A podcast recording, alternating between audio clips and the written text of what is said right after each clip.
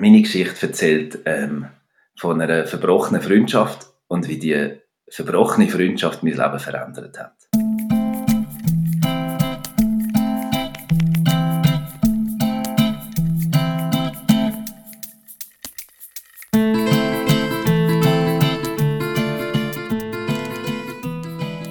Ich hatte einen, einen guten Freund, einen von diesen verrückten Keiben, ein Abenteurer. Einer, der ähm, sich so allein auf einer einsamen Insel aussetzen lässt und nicht weiß, ob er es überlebt, oder? Einer, der äh, in Grönland mit einem Rudel Hund einen Winter überlebt und die trainiert, so einer.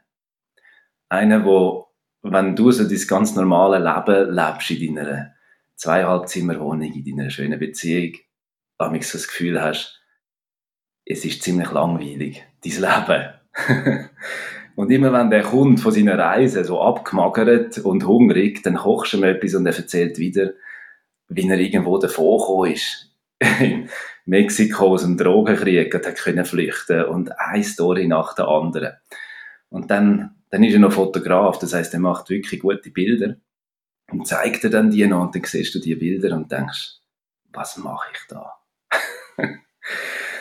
Ich habe mir ja gerade überlegt, ob ich jetzt im Kulturverein im Dorf beitreten Das ist so das, was ich mir überlegt Und er hat sich überlegt, wo er als nächstes wieder hingehen soll.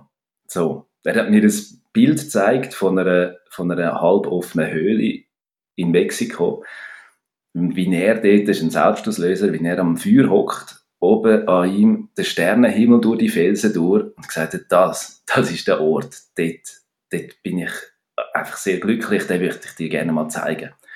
Und das habe ich mir überhaupt nicht vorstellen mal dort zu sein, oder? Ja, so war unsere Freundschaft. Ähm, ich habe ihn bewundert und er ist immer wieder davon und wieder zurückgekommen und hat erzählt. Und äh, irgendwann ist mein Leben aber selber so ein bisschen an einen toten Punkt gekommen. Also an einem Punkt, wo ich das Gefühl hatte, so, jetzt habe ich mich eingerichtet, jetzt kann es so weitergehen und dort geradeaus vorne ist dann mein Grabstein. Und das, das äh, ist nicht so lässig für mich, irgendwie mit dem Freund, der immer wieder kommt und sagt, was die Welt da außen ist. Und ich habe dann gefunden, gut, jetzt, jetzt will ich auch, jetzt ich auch reisen. Ähm, haben wir vier Monate Auszeit genommen, den Rucksack gepackt und bin in die USA.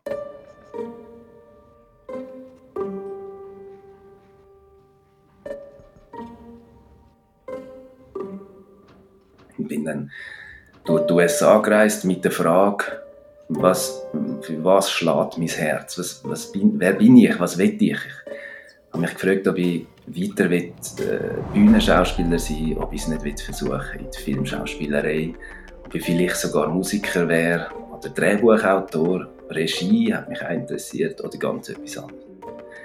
Kindergärtner oder Lehrer. Mit dieser Frage bin ich los und hatte eine Kamera mit dabei. Gehabt habe immer wieder selber gefilmt, also Monolog auswendig gelernt. Und irgendwo in völlig abgerockten Hotelzimmer einen Monolog aufgenommen. Es ist ja so cool als Schauspieler, also in einem kaputten Hotelzimmer. Ein Monolog, yeah. oder, oder habe ich angefangen zu schreiben natürlich und gefunden, ich habe das alles viel besser mit diesen drei Büchern. Ähm, ja, aber ich bin einfach nicht wirklich weitergekommen. Ich hatte auch eine Gitarre dabei gehabt und habe versucht, Lieder zu schreiben und auch das hat irgendwie nicht wirklich funktioniert. Ich habe sie dann sogar irgendwo mal vergessen. Ich habe gemeint, der, der mich mitgenommen hat beim Autostopp, hat sie eingeladen und er hat gemeint, ich hätte sie eingeladen und es ist ihnen am Auto gestanden und als er losgefahren ist, die einfach so klapp am Boden gefallen in Arizona irgendwo und äh, die ist dann dort liegen geblieben. Und ich bin ohne Gitarre weitergefahren und habe gewusst, Musiker ist es nicht. Ja, das ist ein Zeichen.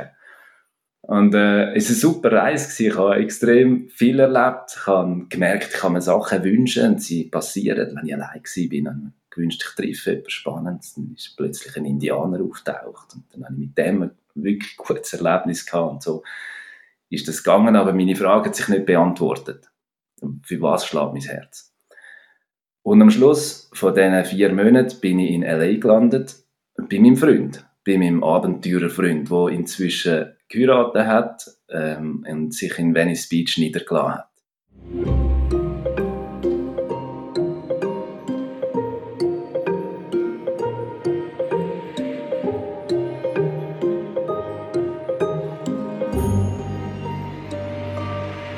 Und er hat mir dann wirklich so angefangen, seine Welt zu zeigen. Wir sind dann zusammen in einen Jeep hineingehockt, haben den gefüllt mit viel Holz, haben Karton eingepackt, wo wir können drauf schlafen, Schlafsäcke zu essen und dann sind wir einfach losgefahren und haben, haben so einen elftägigen Roadtrip gemacht in die Wüste raus und in die Wälder rein. Und natürlich nie auf einem Weg gelaufen, immer irgendwie querfeldein. Das war super. Gewesen wir haben wirklich gestunken, wo wir heimgekommen sind. Aber wir sind so happy und haben gefunden, wir sind ein super Team, das läuft super. Und, und da sollte man eigentlich etwas weiteres machen, irgendeinen Doc-Film fertigstellen, den er schon angefangen hat in Mexiko. Bevor wir aber ähm, auf Mexiko gegangen sind, ich habe gar nicht genau gewusst, ob ich das wirklich will. Mit ihm ähm, hat er mich eben mitgenommen, hat gesagt, du, ich gehe jetzt da in so einen, in so einen Kreis von Leuten und die nehmen Ayahuasca und willst du da mitkommen? Wenn du, hast du irgendeine Frage, die du willst beantwortet haben? Ich, ja, ja, ja.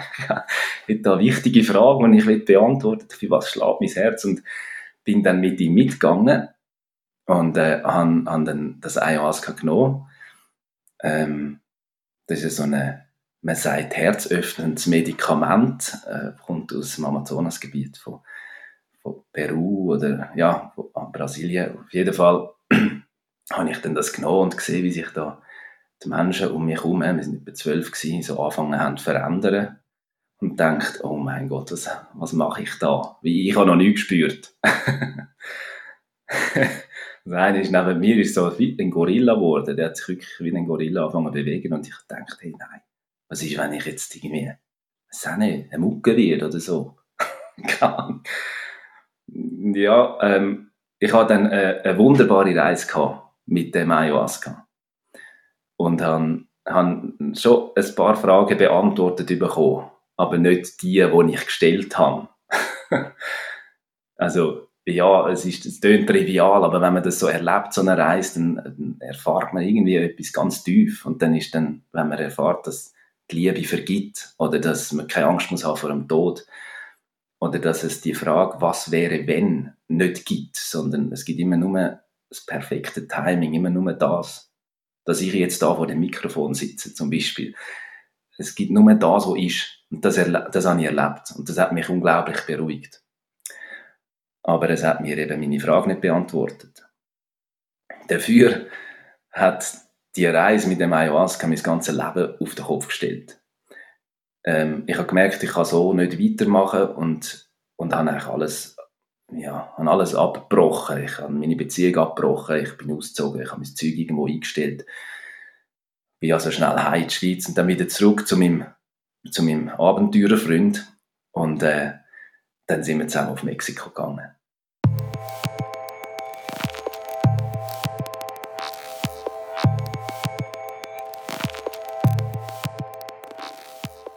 Er hat schon einiges vorbereitet zu dem Doc-Film. Also sein Doc-Film war, wie der Drogenkrieg in Mexiko, passiert ist, die Hanfplantagen, die, die Hanfbauern, die Killer und Dealer, das hat er alles schon so recht zusammen gehabt. Ähm, wüstes Zeug gefilmt zum Teil. Aber jetzt ist es darum gegangen, dass er die Parallelwelt der Indianer in der, im Seitental gerade nebenzu hat filmen zu den Vorbereitungen von Semana Santa, von der Ostern. Das ist eine riesige Sache. Und er hat dort äh, Freundschaften geschlossen zu den Indianern und die haben ihn eingeladen und das ist also recht ähm, speziell gewesen, dass wir dort haben dürfen sein und filmen. Und so sind wir dann mit in die Sierra Madre rein, in das grösste Canyon-System von, von der Welt, im Norden von Mexiko, zu den Indianern und haben einfach angefangen zu filmen. Ähm, wir haben eigentlich ein Konzept gehabt, aber, aber er hat eben dort auch ganz viele Freunde gehabt, die ja eben mit, mit Drogen zu tun haben. Und wenn jetzt die eine Grillparty gemacht haben, dann hat es nicht nur ein bisschen Salat und Würst gegeben, sondern auch die andere Ware, die ich noch nie probiert habe, aber dort mit meinem Abenteurerfreund natürlich gefunden habe, hey, los, oder?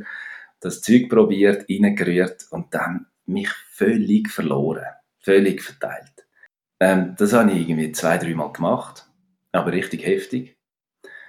Und habe mich jedes Mal nachher so drei Tage wieder zusammensammeln Und die Frage, für was mein Herz schlägt, ist irgendwo weit weg hinter einem Berg runtergefallen. Das hat jetzt wie nicht mehr gegeben. Die Frage war jetzt mehr, gewesen, wie komme ich aus dieser Sackgasse wieder raus? Jetzt, ich habe mich völlig, also ich habe mich völlig aufgelöst in alle Einzelteile und dann nicht gewusst, was ist jetzt die Hai, wo, wo ist mein Herz überhaupt? Und äh, ja, wie komme ich da wieder raus? Wie setze ich mich wieder zusammen? Und so bin ich ähm, irgendwann am Morgen aufgewacht in einer Höhle und äh, also rausgeschaut und es ist eben genau die Höhle von dem Foto, das er mir dort mal gezeigt hat. Und ich bin überhaupt nicht äh, beieinander gewesen. Ich habe mich da wieder zusammensetzen aus so einer wilden Party- und Drogennacht. Und ihm war auch hundeelend. Und ich habe das noch speziell gefunden, dass ich jetzt plötzlich in dem Bild hinein war, das er mir gezeigt hat. In dem Moment habe ich gewusst, ähm, das mit diesen Drogen, das ist nichts. Der Ayahuasca-Trip, war etwas anderes. Gewesen. Aber die, die ganzen Drogeneskapaden, das, das verteilt mich dieser Weg, dass ich, ähm, das bringe ich irgendwann nicht mehr zusammen. Das muss ich sofort aufhören. Und ich habe ihn angeschaut und habe gesagt, hey, du, du solltest mit dem aufhören, das, das bringt uns irgendwie nicht weiter. Wir sind zu dem Zeitpunkt in dem Doc-Film-Projekt, wo wir versucht haben zu realisieren, immer mehr an dem Punkt gestanden, dass wir gemerkt haben, es geht irgendwie nicht auf. Und sind immer hässiger geworden, dass es nicht aufgeht. Und als ich ihm dann noch das Feedback gegeben habe, ist er so verrückt worden, dass er in, ins Auto gestiegen ist, wo in der Nähe von dieser Höhle gestanden ist und ähm, davon gefahren ist. Der ist drei Tage nicht mehr gekommen. Und ich bin in dieser Höhle gehockt mit fünf Orangen, mit ein paar Maischips und ein bisschen Peanut Butter und Wasser und und es war mir auch völlig gleich. Gewesen. Ich bin froh, dass er weg war. Ich bin froh, dass ich meine Ruhe hatte. Und es war ein wunderschöner Ort. Gewesen.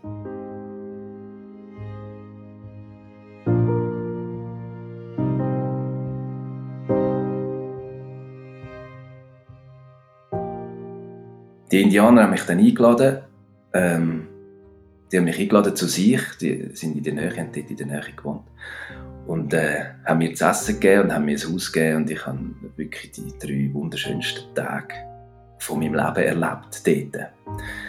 Er ist dann wieder zurückgekommen und hat gesagt, ich soll jetzt sofort gehen, das sei, äh, seine Welt, er will mich da nicht mehr haben und hat mich weggeschickt. Und ich habe dann, ja, es war schmerzhaft, aber ich, ich habe dann müssen gehen, ich habe die Welt müssen verlassen und habe habe dann gedacht, gut, dann, dann gehe ich auf Mexico City. Die Stadt habe ich schon immer gesehen und von dort gehe ich dann heim und dann schaue ich dann, wie ich mein Leben irgendwie wieder zusammenbringe. In dieser Stadt, in Mexico City, ähm, habe, ich mich, habe ich mich himmelhoch jauchzend in eine Frau verliebt. Drei Tage bevor ich heim bin. So fest, das hat richtig weh. Also, da kann man schon fast von einer Krankheit reden. Aber ich bin so verliebt und ähm, habe dann gleich auf meinen Flüger müssen. Bin heim und habe gar nicht gewusst, wo ich mit der ganzen Liebe soll. Mein Herz hat ständig nur geschlagen und die Frau will sehen die Liebe will äh, erfüllen. Und dann hat die Frau gesagt, hat mir ein SMS geschrieben und gesagt, dann, dann schreib doch ein Lied. Und in dem Moment habe ich gewusst, für was mein Herz schlägt. Ich bin ans Klavier gehockt und habe mein erstes Lied geschrieben.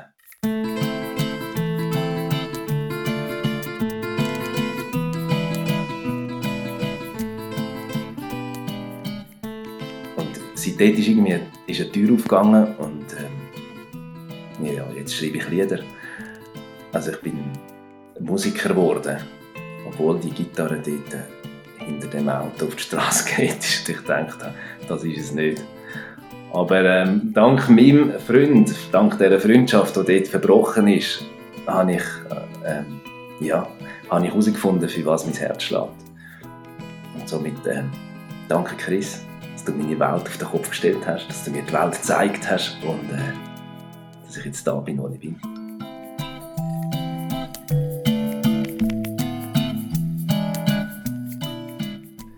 Ich bin Frank und die eben gehörte Geschichte hat Christi einem Mikro des Mike on Earth Projektes erzählt. Mikros, die wie Christi selber die Welt bereisen und Erinnerungen sammeln. Wenn dir diese Geschichte gefallen hat, dann erzähl doch anderen davon, damit noch mehr Leute mithören können und diese Idee noch lange, lange weitergeht. Alle Infos zum Projekt und eine interaktive Karte, auf der du die Reisen der Mikros auch geografisch mitverfolgen kannst, auf mike-on-earth.net. Wenn du mehr brauchst, schau einfach in die Show Notes. Alles, alles Gute und ein abenteuerliches Leben.